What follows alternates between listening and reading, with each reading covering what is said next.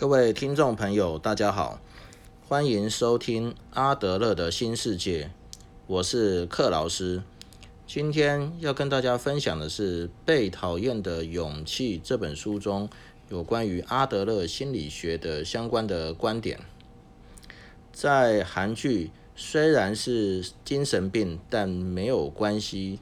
这部剧中有提到春日之犬哦，这个故事。那春日之犬这只小狗呢，被绑在一个树旁边，被项圈还有链子链着。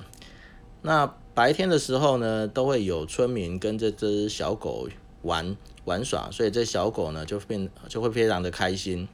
但是呢，一到了晚上，因为小狗没有办法挣脱这个项圈，而去其他地方游玩，感到非常的伤心。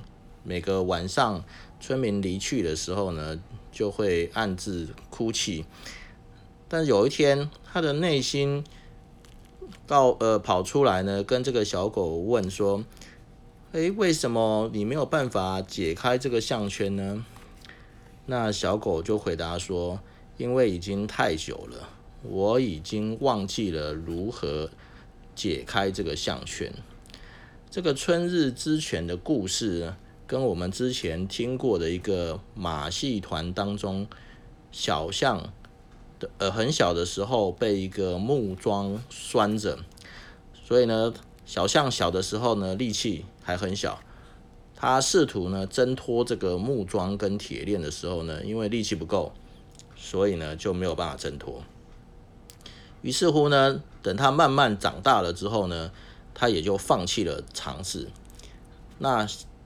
变大象之后呢，还是被一个小小的木桩跟细细的铁链所拴着。那因为他觉得他再也没有办法挣脱这个木桩跟铁链。哦，这两个故事相当的雷同，这样子。那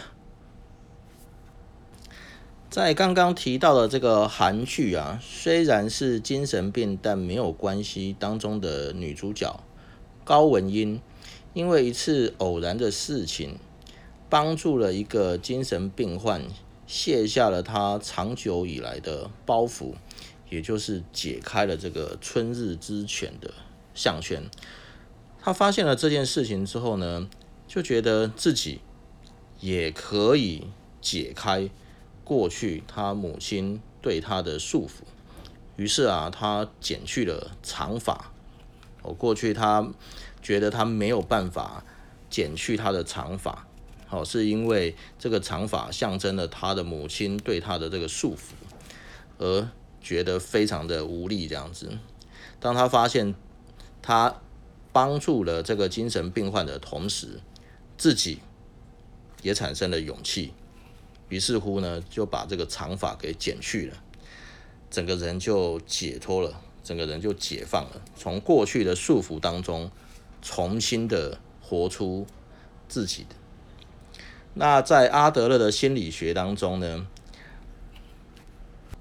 哦提到有关不要只为了满足某个人而活，那我同时呢，也不要只为了弥补过去的错误而活，或者是说弥补过去，或者是说弥补。我们父母所没有做到的事情而活，这些过去的这些枷锁，或者是说父母的期望，或者是说身边人的这些呃眼光，这些身边人的看法，对我们来说，就像是春日之犬的项圈一样，我们过于重视这些外在的人事物。哦，所带给我们的这些可能的期望，然后呢，却忘了我们自己本身应该做的事情，或者是说想要做的事情。然后，另外呢，还有可能因为别人的眼光、父母的期望，然后变成我们没有办法成为我们期望自己的一个借口。久而久之，我们就像春日之犬一样，我们已经忘了如何解开这个项圈，过着我们想要过的生活。那我们需要的呢，是发现这些枷锁，发现这个春日之犬，如同春日之犬项圈般的这些束缚，勇敢的去面对他们，然后勇敢的去剪去向全，重新的面对自己现在以及未来的生活。今天的分享就到这边，谢谢各位的收听。